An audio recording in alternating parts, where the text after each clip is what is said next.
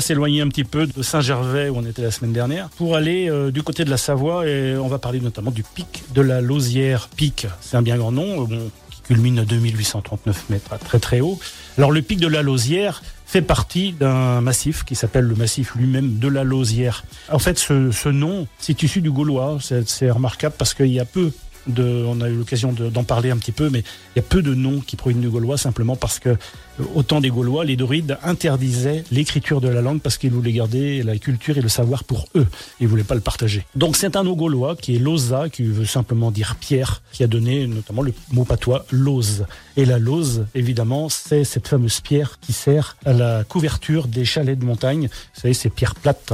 Euh, la lose, c'est un nom patois. Le nom euh, scientifique de cette pierre, c'est la phonolite. Alors, juste, on parle de la lausière et de la lose parce qu'il y a beaucoup de montagnes, notamment en Savoie, mais également en Haute-Savoie, qui, euh, dont le nom a été donné par euh, la nature de la roche qui les, qui les compose.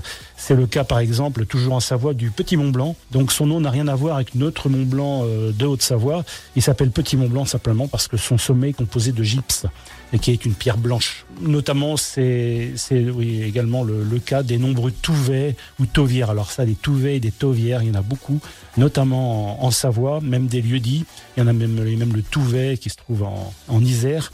Alors, tous ces noms-là indiquent simplement que le sol est composé essentiellement de tuf, qui est une roche qui était, euh, enfin, d'ailleurs, toujours euh, très utilisée en construction et en isolation. Voilà pour le pic de la Lausière. Merci Jean-Philippe et pour en savoir plus, on vous conseille le livre de Jean-Philippe aux éditions Color Verba, Origine des noms des montagnes des Deux-Savoies, Euh, plus de 600 pages. 672 pages et 3200 noms répertoriés. Voilà, bah, tout ça c'est dedans.